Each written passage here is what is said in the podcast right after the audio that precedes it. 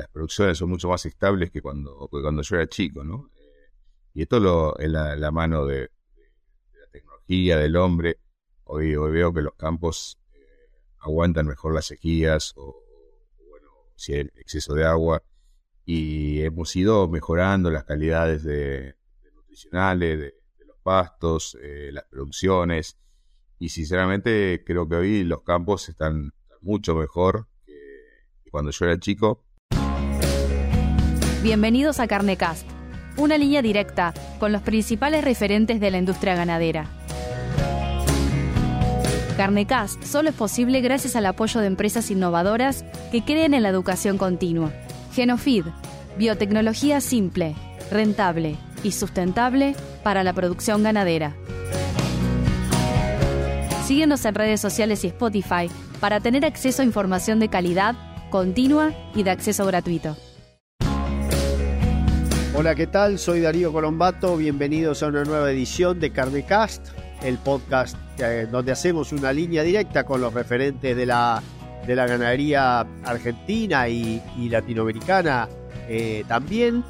La idea hoy es conversar con el ingeniero agrónomo Juan Camio, que ya está eh, con nosotros en una charla que me siempre, siempre me gusta tener porque es un eh, alguien que piensa por fuera de la caja y durante años ha ido demostrando junto a su familia, que ya nos va a explicar cómo está constituida además, ese pensamiento fuera de lo, de lo convencional. hola Juan, ¿cómo, ¿cómo estás? Hola Darío, un gusto escucharte, verte y bueno, acá estamos para tratar de llevar una, charla, supongo, distendida y, bueno, y que también sirva a lo que están escuchando. Justamente esa, esa es la idea. Eh, yo primero te preguntaría, a ver, cómo, este, qué, quién sos, cuál es tu, este, tu pasado dentro de lo que se puede contar justamente y cómo está, cuál es tu rol actual eh, en, la, en la empresa que te toca dirigir. Bueno, yo estoy, eh, como dijiste, eh, mi formación es ingeniero agrónomo y estoy en una empresa familiar en la que estamos tercera y cuarta generación trabajando juntos. En la tercera con, mi hermano Tito y en la cuarta las que están trabajando en la empresa que son eh, Coti y Juan Tomás. Y donde, bueno, me provenimos de una familia, yo diría, típica ganadera de la provincia de Buenos Aires, de Benito Juárez. Nuestro abuelo empezó la explotación agropecuaria ganadera, fundamentalmente ovejas en aquel momento y después ganadería. Después siguió mi padre y mis tíos y nos tocó hacernos cargos a, bueno, a mí y, bueno, Quito que era más chico en aquel momento. Y después hemos ido el tiempo evolucionando, yendo por distintos caminos hasta hoy, donde seguimos teniendo la esencia de la empresa familiar, de, trabajar en el mismo campo donde nacimos y nos criamos, y, algunos más. Y, también hemos incursionado por otros sectores como, como esto de ponerle valor agregado a la producción, tanto ganadera como también a la agrícola, transformando los granos en alimentos balanceados. Claro, esa eh, me interesa indagar eh, sobre, sobre la empresa primero eh, de ustedes, cómo, cómo está compuesta la empresa y cómo se integran las actividades, llamémosle primarias, yo discuto el término primario porque siempre se ha confundido con algo eh, primitivo y en realidad para mí es primario de primordial, ¿sí? No es primario de primitivo. ¿Cómo, cómo está compuesta la empresa hoy en términos de lo que es la producción de ganadería y agricultura? Bueno, hoy somos una, una empresa, como decía, estamos eh, trabajando, eh, hacemos ciclo completo desde hace muchos años. Muchos años hemos venido trabajando también en todo lo que tiene que ver con, con la genética, eh, una ganadería por, por ambientes, eh, junto con una agricultura que es por ambiente y de precisión, donde van de la mano, ¿no? Eh, nosotros hacemos las dos cosas y bueno, siempre hay uno que, a veces nos genera algunas discusiones porque bueno, el agrónomo y el veterinario, pero la verdad es que las la sabemos no, necesitamos los dos, necesitamos la, la, ganadería necesita que, la agricultura le haga buenas pasturas y buenos verdeos, y, bueno, la, agricultura también necesita que la ganadería reponga eh, los nutrientes y la estructura de los suelos y de esa manera vamos trabajando juntos. sobre todo en esa zona, porque eh, acá nos miran gente que, que, puede conocer este Benito Juárez y gente que no tiene este, idea de dónde queda Benito Juárez. Yo lo único que puedo decir a partir de la de mucho menos años que, que vos en la zona, digamos, pero que es una zona desafiante en términos este, agroecológicos. No es la peor de todas, tampoco es la mejor de todas y entre medio hay muchos ambientes. Por eso lo que hablabas de, de ganadería y agricultura este, por ambientes y como dice un, como un amigo nuestro, la idea esa de más I y menos O, digamos, más, más ganadería y agricultura y mucho menos este, ganadería o agricultura como si fueran dos situaciones o dos actividades que no pudieran convivir dentro de un mismo campo. ¿Cómo, cómo la ves vos y qué, eh, digamos, característica principal le, le, podés decir a la gente que tiene Benito Juárez como partido este, dentro de la provincia de Buenos Aires en Argentina?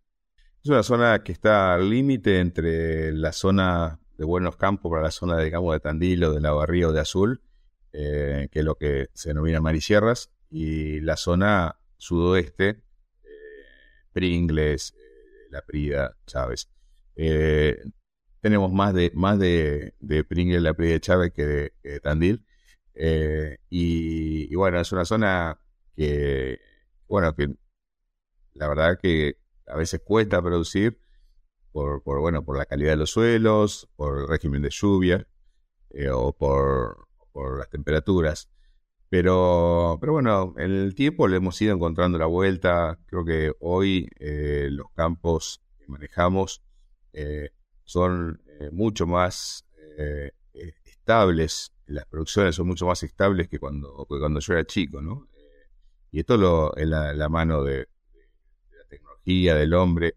Hoy, hoy veo que los campos aguantan mejor las sequías o, bueno, si hay exceso de agua. Y hemos ido mejorando las calidades de, nutricionales de, los pastos, eh, las producciones. Y sinceramente creo que hoy los campos están mucho mejor que, cuando yo era chico.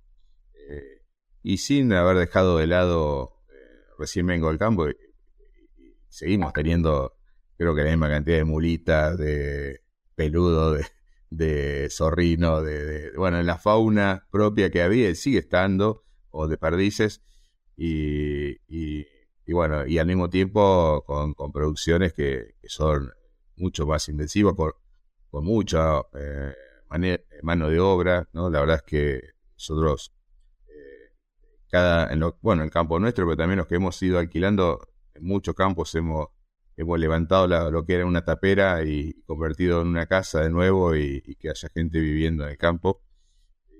y bueno, la, ganadería que, que, nosotros manejamos es una ganadería que necesita eh, mano de obra, ¿no? Y, bueno, la agricultura también, pero es otra forma, la ganadería hay que estar todos los días.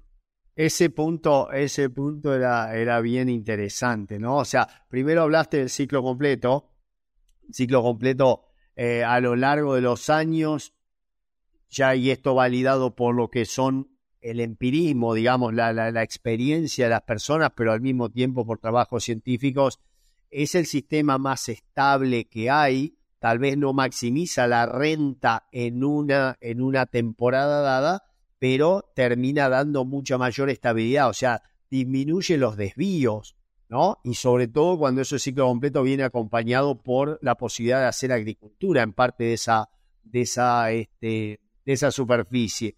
Lo mismo con el tema de la mano de obra.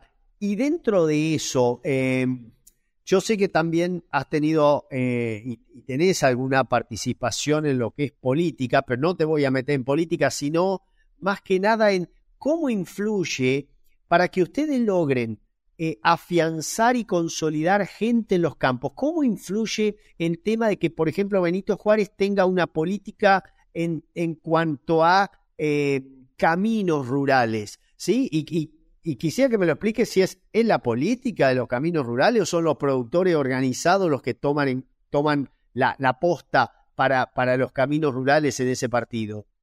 En la base es involucrarse. Eh, Juárez, Juárez tiene una historia de, escuelas de concentración rural que tiene eh, desde el 76, desde la época del proceso, hay que decirlo también, eh, de esa época se creó un sistema de concentración que hoy sigue, todos los gobiernos con distintos colores políticos lo mantuvieron y realmente es excelente porque tienen, en la misma escuela está eh, Jardín de Infante, la primaria y la secundaria y una combi que los pasa a buscar los chicos todos los días por la puerta del campo.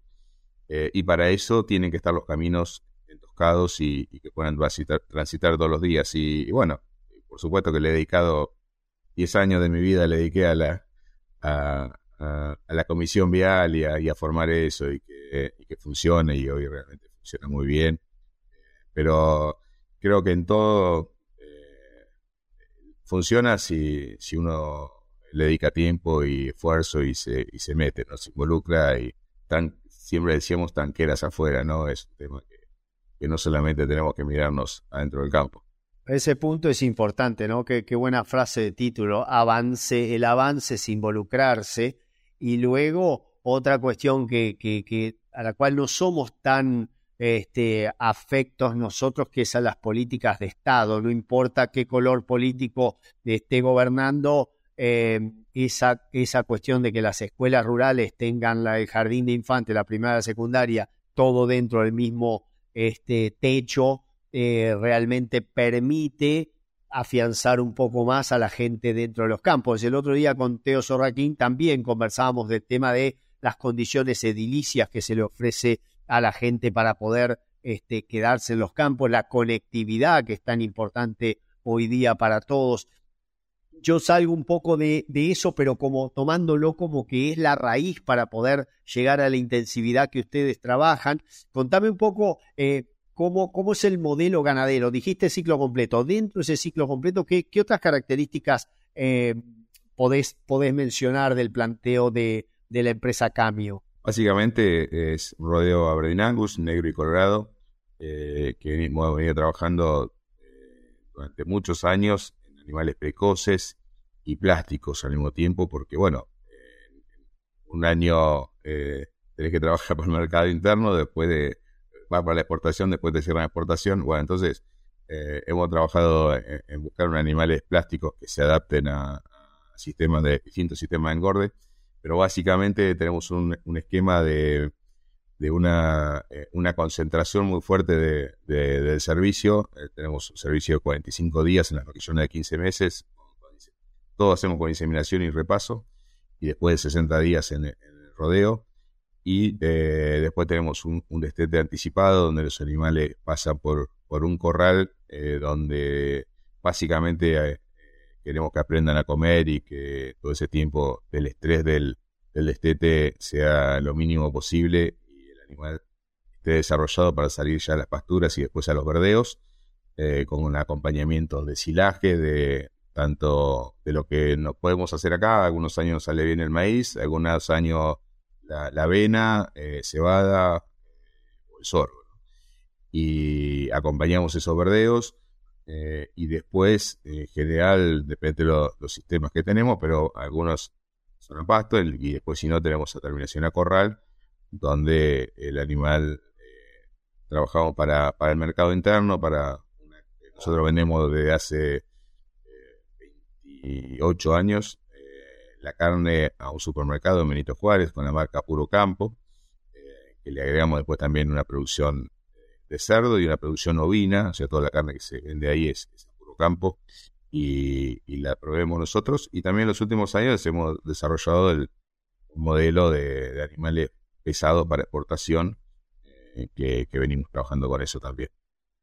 ¿Y cómo es venderle carne con marca bovina, ¿sí? Porque uno puede entender por ahí en el cerdo, en el ave, ¿no? Todavía no, no te has metido con, con, las, con las aves, pero ¿cómo es vender carne con marca bovina en un pueblo, digamos, no en una gran ciudad? Sea, pues uno siempre se imagina, digamos, le vendo un matambre que no sale tan tierno y al ratito tengo pintada la puerta de mi casa este, con, con, este, con un montón de, grafitis este, agraviantes. ¿Cómo, ¿Cómo ha sido? Porque ya son 28 años lo que, este, los que han pasado. Mira, eh, esto es, la verdad que es muy lindo porque uno, eh, uno ve, ya, no ves el animal con, el cuero y si es linda, si la cabeza, si, si el, el, pelaje y demás. Eh, uno después empieza a ver cómo es lo que produce en, una, media res, en una cámara, después empieza a saber los cortes y, bueno, todo un proceso que, que va a ser de aprendizaje para, para que las cosas funcionen bien, eh, donde vas a, vamos a cuidar mucho lo que es el bienestar animal, para que el animal, eh, bueno, no llegue estresado. Eh, y vamos a, y, bueno, y esto de, ir escuchando, ¿no? aprendiendo. Yo la verdad que he pasado muchas horas ahí en la carnicería, al lado de los carniceros, viendo qué es lo que dice Doña Rosa, diría Neuta, con cómo pide los cortes y qué dice esto, qué dice el otro. Y, la verdad que muchas veces cuando alguna vez alguien no tenía algún planteo, eh, le he ido a preguntar a la casa, eh, bueno, ¿por qué? Y, muchas veces planteando a ver cómo, se, cómo cocina la carne o qué le pasó. Eh, algo que en su momento era muy artesanal, hoy ya no, la verdad que no lo estoy haciendo, pero hemos estabilizado un sistema que, que funciona muy bien y que no tenemos reclamos. Pero cuando arrancamos nosotros, esto era todo pasto, esa es la realidad y eso es mucho más difícil. Eh, entonces ahí, ahí teníamos que trabajar muy fuerte con el tema de, de, estar cerca, de, que nos saliera eh, la misma calidad. Nosotros lo que propusimos es la misma calidad durante todo el año. Y, bueno, y eso hoy le hemos tomado la mano, es más fácil de, mantener y de sostener. Pero en aquel momento realmente llevaba un tema y un tema de docencia, de trabajar con, con también con, los carniceros, eh, con eh, haciendo cursos, bueno, un montón de cosas que tiene que ver a, lo que por ahí lo que no se ve, eh, pero que está por detrás para asegurar que, que todo ese proceso que hablamos y que tanto nos gusta a los que producimos, desde, desde la inseminación, elegir el toro, todo lo que tiene que ver, eh, el punto final, que hay veces que no se cuida o que no se conoce o que uno no participa, bueno, la verdad que participando eh, es, muy rico participar y estar en, el último punto que es eh, donde el consumidor define si todo lo que vos hiciste antes tenés razón o no tenés razón, si le gusta o no le gusta. A ese, ese punto me resultaba muy interesante. Recordaba una anécdota de hace unos años cuando para el festejo de uno de los aniversarios de, la carne con marca se invitó a cocineros, sí, a cocineros famosos de la, algún cocinero famoso de la televisión, para que a mí me impresionó mucho la idea, digamos, eh, y la entendí así, para que le enseñara a la gente a cocinar cortes que no eran tan demandados. O sea, porque quizás había una, digamos, una falta de demanda que estaba derivada u originada por la falta de conocimiento en cómo prepararlo a eso. A mí me resultó siempre una, una enseñanza de cómo poder pensar originalmente. Sí, esto eh, aparte ha ido cambiando mucho el, tema del gusto del consumidor eh, y te diría que hoy eh, es más más profesional en muchas cosas, pues, porque realmente la gente, y sobre todo después de la pandemia, que vio muchos programas de, cocina, entonces, y, hay programas que de mucho éxito en la televisión de cocina, con lo cual hay mucha gente que, realmente va y, sabe muy bien lo que quiere hacer y, busca un corte que no siempre es el que se lo preparan. y realmente el que define es el consumidor y eso lo tenemos que tener claro. Y nosotros podemos decir que nuestro sistema es el mejor, pero si no es el que le gusta al consumidor, eh, no sirve de nada. Así que eh, hemos tratado siempre de adaptarnos a lo que el consumidor quiere y la verdad que en estos años hemos ido cambiando eh, muchas cosas eh, en base a, a veces nos parecía que teníamos que hacerlo de una manera y, bueno, los carniceros decían, che, mira, la gente quiere esto, bueno, tenemos que ir para ese lado. Eh, claro, en el caso por ahí de, de, de, una, de un pueblo grande como que no es, pero que todavía no es una ciudad grande como puede ser Benito Juárez, ahí vos tenés el carnicero como eh, la caja de resonancia, digamos, de la relación con el, este, con el consumidor, ¿no? Eh, yo me imagino en las ciudades grandes, eh, el, retail, digamos, ya un, un, hipermercado como, el, como la caja de resonancia, el que se da cuenta de qué es lo que quiere y para qué, para qué lado, ¿no? De, uno, uno tiene que, que modificar las cosas, pero ¿crees que la, en ese caso que la recría pastoril o que la etapa pastoril del animal eh, mejora el, la, la, calidad y el proceso total, eh, tanto en cuanto a calidad de carne como competitivamente para, para nosotros? Sí, primero déjame una, cosita de lo que hablamos antes. Eh, yo creo que la carne con marca tiene un camino que cada vez se, se, afianza más y se va a desarrollar mucho más. Eh, y tiene que ver porque acá puede estar el carnicero, pero en los grandes comercios está toda la información que uno le puede suministrar al consumidor en el corte y que, y que va a ser el que va a definir eh, qué, va a comer y qué, qué, corte va a llevar. Me parece que es clave, eh, es un tema que a mí me, gustaría dedicarme más, pero el, realmente creo que es, es el camino, a pesar de que te, Argentina tiene un tema que en la mayoría de las carnicerías hay muy buena carne, entonces es, difícil eh, sobresalir con una carne. Pero creo que la confianza que da una marca en una carne eh, es el camino. Y ahora vuelvo a, la pregunta tuya de la recría. Eh, yo creo que es clave la recría, es el momento que se define la carne que yo voy a tener después, porque estoy definiendo el músculo, estoy definiendo el esqueleto, estoy definiendo eh, la, estructura y, va a tener que ver la cantidad que va, el rendimiento que va a tener eh, cada corte en, el futuro, eh, va a tener que ver con la, con la, composición de fibras, y vos lo sabes bien, la, la, terneza que va a tener esa carne, con lo cual después la terminación, el filo puede, puede enmascarar lo, que, lo que está o lo que no está. Pero cuando vos comes como consumidor, eh, no comes el, bordecito de afuera que es la grasa y el color que te da. Comes lo que es eh, la masa de, carne que se produjo y eso se hace en la recría, básicamente. Así que me parece que es, clave el, eh, lo que apuntamos nosotros también a, tratar de seguir mejorando esto, porque se aprende todos los días y, y, vamos, lo que hace cinco años hacíamos, hoy no lo hacemos y es todo un camino que de evolución. La recría yo creo que es la llave que da, que da la posibilidad de, ser mucho mejor a un sistema, a un sistema ganadero.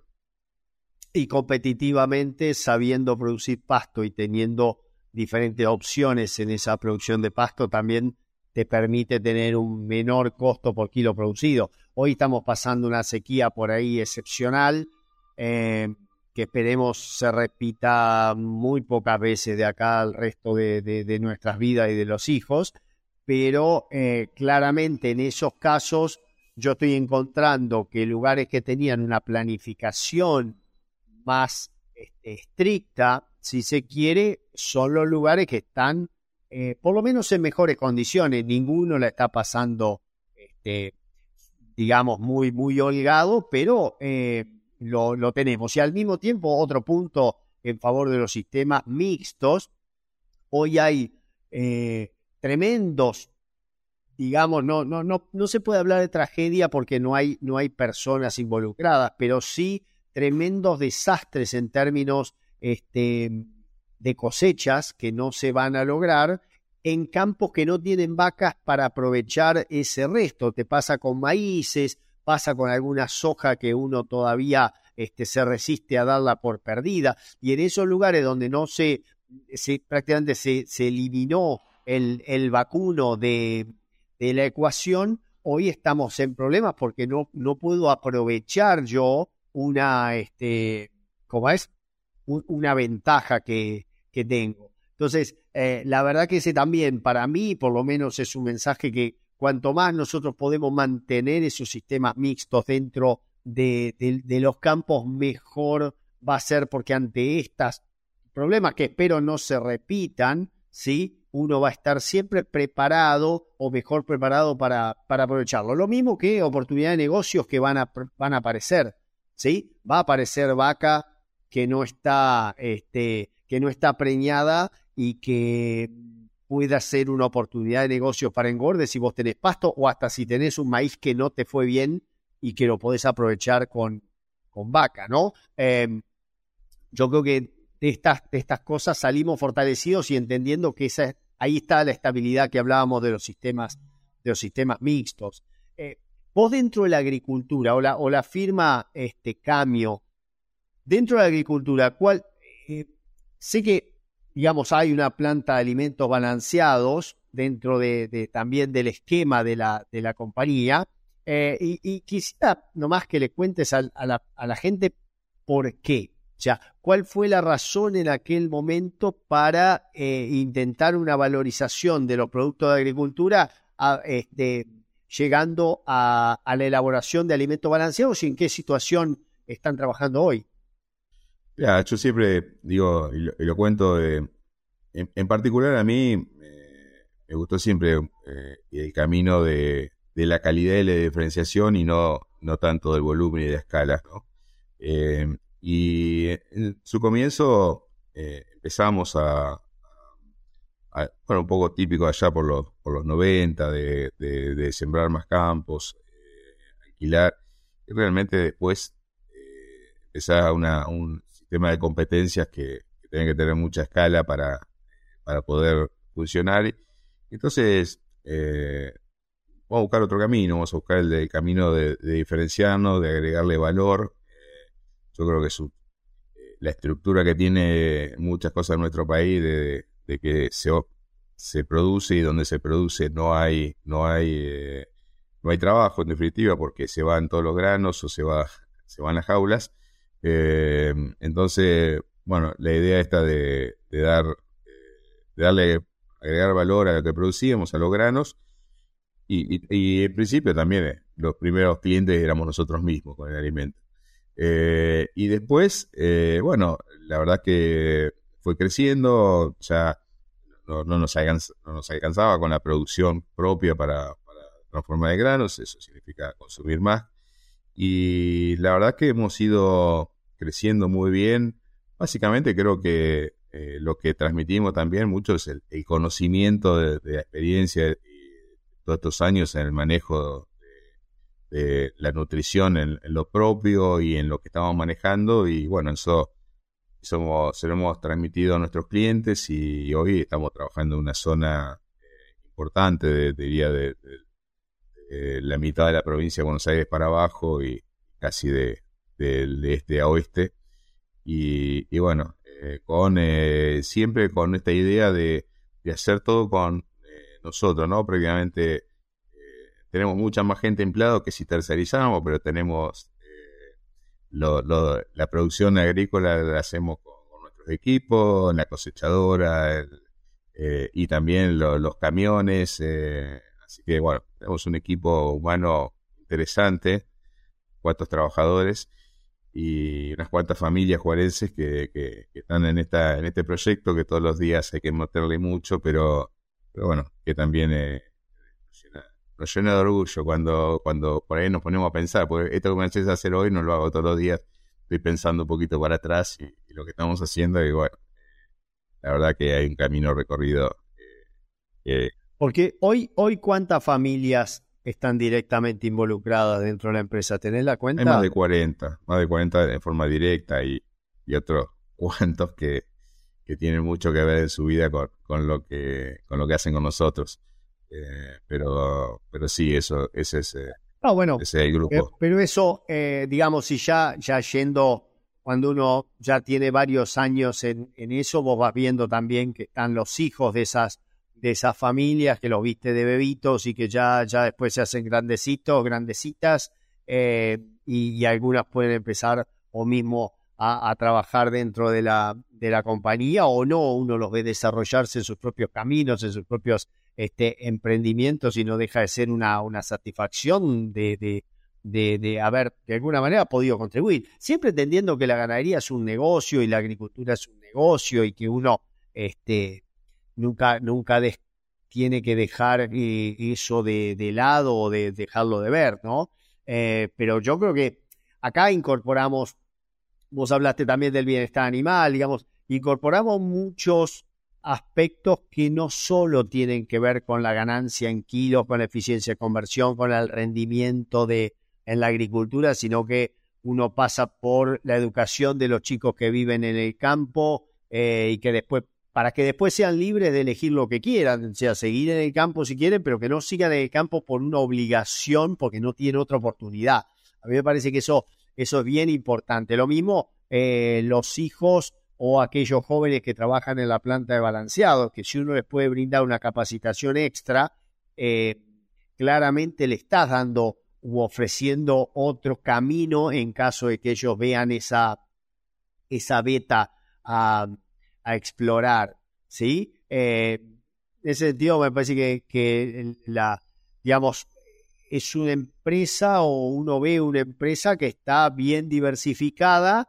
Eh, me gustaría que me cuentes qué es eso de la aventura de ovinos, porque uno encuentra a los cerdos como, como natural, encuentra al, al bovino como natural, pero ¿qué, ¿Qué es esto también que mencionaste de, de, de carne ovina? ¿Qué hay, ¿Qué hay atrás de la carne ovina que te interesa? Ah, eso creo que es, es un poco de... Eh, yo me crié entre las ovejas. Eh, básicamente, cuando era chico, la principal actividad que tenía que había en el, campo donde me crié eran las ovejas. Así que eh, las conozco muy bien. las quiero. Hay muchos que reniegan contra las ovejas, pero yo las quiero mucho. Y, bueno, en los últimos años también es un poco más por, por capricho mío de vida de, de y bueno, estamos hoy haciendo un cordero. A, mí me da mucha bronca cuando en Argentina no, no se come carne de lanar. Entonces, cualquiera que ha, que andado, que ha viajado, que sabe que en otros países eh, lo que se consume de, carne lanar, eh, y acá, que teníamos una historia, una tradición, lanar la hemos perdido. Y, bueno, me parece que hoy eh, se puede hacer un camino y, lamentablemente no, no ve una estructura como, como ha pasado con el cerdo, con el pollo, que, realmente con, con, grandes... No, hay una cadena, ¿verdad? No, hay, no, hay una cadena igual. hay grandes participantes del mercado que hagan que esto sea eh, funcione de una manera más, más, rentable. Pero bueno, en, el pequeño esquema que uno puede andar eh, y hacer, eh, bueno, estamos trabajando con, haciendo un cordero más pesado, que lo vendemos también en el supermercado y y ya, ya no, no pensando en el que se, se consuma la carne eh, con eh, solamente haciéndola en un asado, sino eh, estando en, el plato varias, unos días en la semana y, que sea, y bueno, y que también ahí estamos tratando de enseñar a, otra vez a cocinar el, la nave con recetas y demás, pero realmente en muchos casos es una comida de alto valor eh, y acá eh, es de una carne de cuarta, me ha quedado muchas veces en el tema de, la, mentalidad, me parece, del consumidor porque, porque no se ha desarrollado. Así que, bueno, ahí estamos trabajando con, eso también y, bueno, ya más. Porque, realmente en otros países, eh, lo vemos en Uruguay, eh, lo vemos en Nueva Zelanda, en Australia, e inclusive eh, la exportación de esos productos. O sea, yo me acuerdo que, bueno, ya, ya hace, cada vez hace más años, pero hace 21, 22 años, cuando estaba haciendo el posgrado en Inglaterra, nosotros la carne que más valorábamos, tal vez en parte por precio y por, y por sabor, era una pata de cordero que conseguíamos congelada que venía de Nueva Zelanda, porque además estamos en plena salida del, de la crisis de la vaca loca en Inglaterra, con lo cual eh, te imaginarás que comer carne vacuna era, era aquel momento diciendo, hoy no, vamos a, vamos a la lotería, este, una, una ruleta rusa y en realidad eh, conseguíamos esas, esas este, patas de cordero congeladas que encima eran baratas para nuestro bolsillo bastante flaco y preparábamos algo súper, súper rico y bien, bien valorado, ¿no? Eh, entonces, creo que eh, en ese sentido uno, uno ve cómo están esas oportunidades y qué poco se ha hecho al momento para armar una, una cadena. Ahí también la marca me parece que va a ser clave para, para posicionarse dentro de un segmento en donde no es lo mismo un cordero eh, flaco que nació en algún lugar y que se crió como pudo y que entonces se le pone una indicación de procedencia a algo que uno ya lo realiza con un protocolo y que está más cerca de la denominación de origen que de la indicación de procedencia, ¿no? Que son dos cosas, dos cosas distintas. Uno puede evolucionar hacia la indicación de procedencia para asegurar el lugar de donde salió, pero además un protocolo de calidad o de un protocolo de, de, manejo que te permita a vos tener la marca y la denominación de origen, ¿no? Una forma de valorización. Alguien tiene que pagar ese plus probablemente y ahí es donde también el desarrollo del mercado y el apoyo de la promoción y demás tiene que aparecer. Este, pero creo que es también un, un camino de la, de la diferenciación, de valorizar más la unidad, porque como vos dijiste, por ahí, por escala, uno a veces no puede competir con los grandes. Capaz que los saco a los corderos de, de, la ecuación acá o de la pintura y, me, meto más en las vacas, pero digamos, si yo no puedo competir con los grandes por una cuestión de cantidad, vayamos a la calidad de forma tal de eh, valorizar un poco más y tener más valor dentro, dentro de la hectárea. Eh, la sequía propiamente dicha eh, de toda esta región, ¿cómo los afectó para bien, para mal, en lo que es la, producción y la venta de alimentos balanceados? ¿Y qué, qué vende un, fabricante de alimentos balanceados? la, la, sequía eh, nos, dio, nos dio mucho más trabajo. eso es cierto, en, un momento también complejo para la industria por, la falta de insumo, de materias primas, eh, con algunos problemas para, importación de productos y, demás, pero, básicamente eh, nosotros lo que vimos es mucho, mucha consulta y mucho desarrollo, todo lo que tiene que ver con, con eh, alimentos para terneros.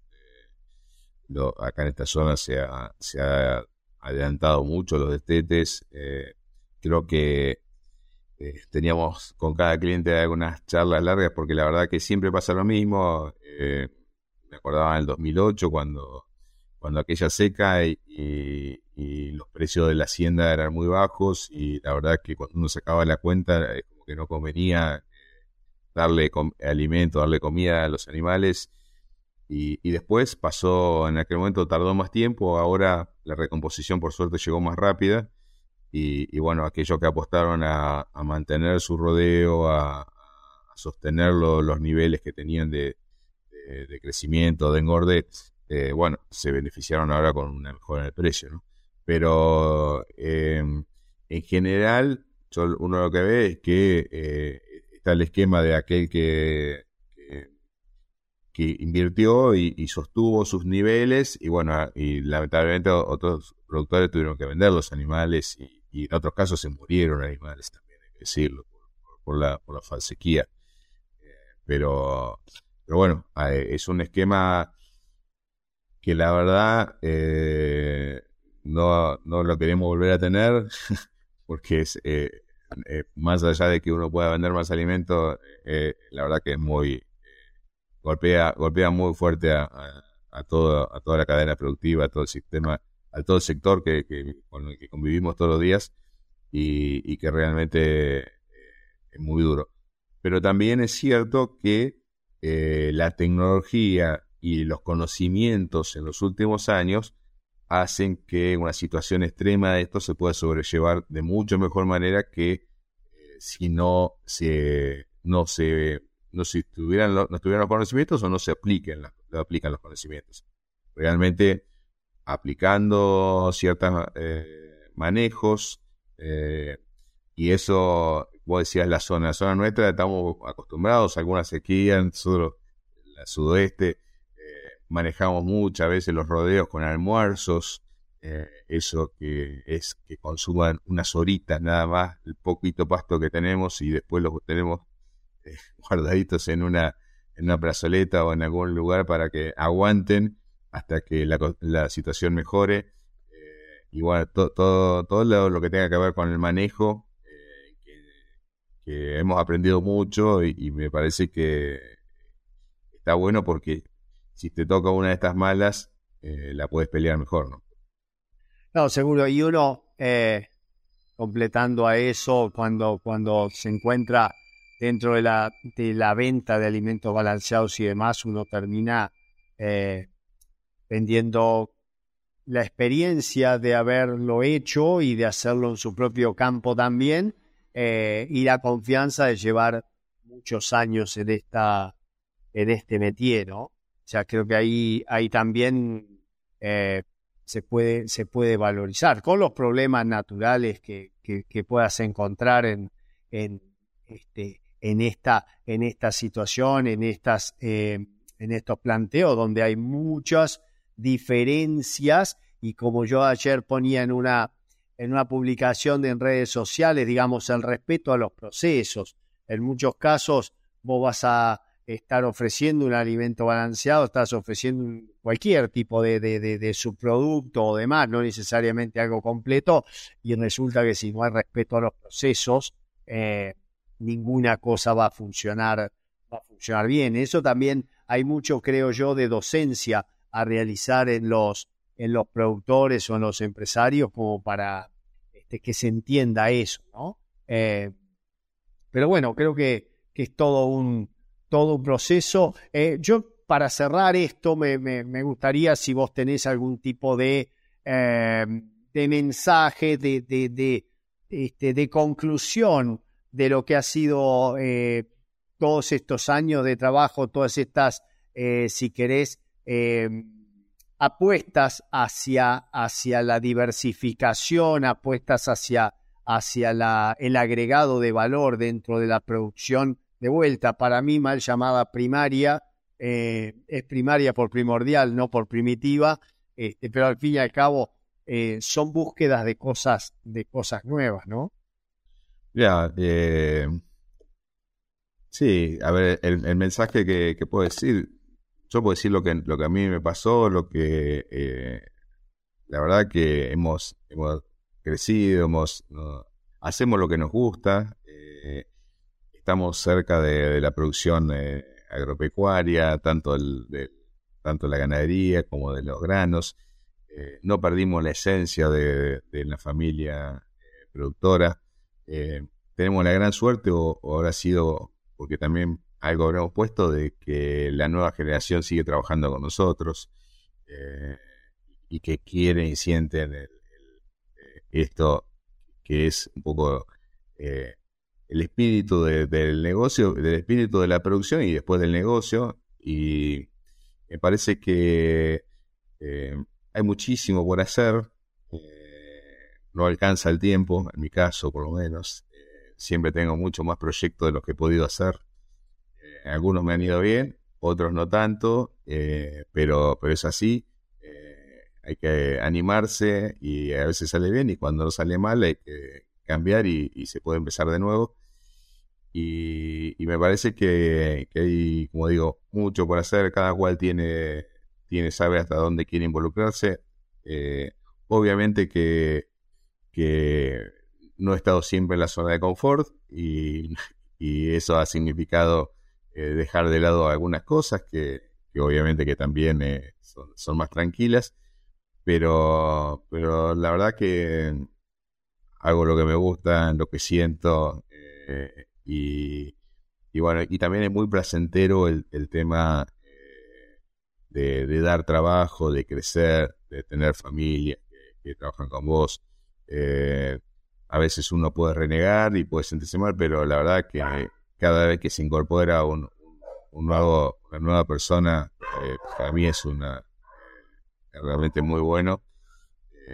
Hoy inclusive estamos trabajando fuerte para eh, el tema de las mujeres en el campo, que queremos que también tengan su, remuneración para, para que también puedan ser independientes y, y, sentir lo que hacen y, que también tengan un, ingreso y el día de mañana una jubilación.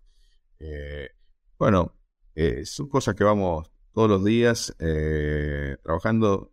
Es un país que, que, la verdad que a veces renegamos porque, porque podría ser mucho mejor de lo que tenemos, pero, pero bueno, cada uno en su lugar creo que lo podemos hacer mucho mejor. Este, no, espectacular, espectacular esto, porque la verdad que da, da una idea de, de, de, una, una visión global, ¿no? Este, la verdad que una, una visión que sale de lo, de lo tradicional, ¿sí? Este, y que me permite de, de alguna manera valorizar eh, por ahí las pequeñas cosas que, este, sí, no solo la producción, sino más, más allá de la producción, teniendo en cuenta todos estos eh, factores que vos nombrabas. Juan, la verdad, un gustazo. Eh, nos encontraremos, si os quiere, eh, en el campo eh, o atrás de un vino, de, de, algún whisky, de alguna cosa, como para seguir este, disfrutando de estos encuentros. En nombre de, Carnecast, te agradezco infinitamente el tiempo y, la franqueza para hablar de todos estos temas. Gran saludo a la familia y nos veremos prontito si os quiere. Muchas gracias. Muchas gracias, Darío. Y, bueno, espero que, que les sirva y que, que le puedan escuchar y ver. Y, bueno, lo que hacemos, básicamente lo hacemos con pasión. Y, bueno, y eso es lo que intenté transmitir en esta Muchísimas gracias. Si te gustó este episodio, no dejes de compartirlo con otros profesionales para que más personas puedan tener acceso a la palabra de los principales referentes de la industria ganadera.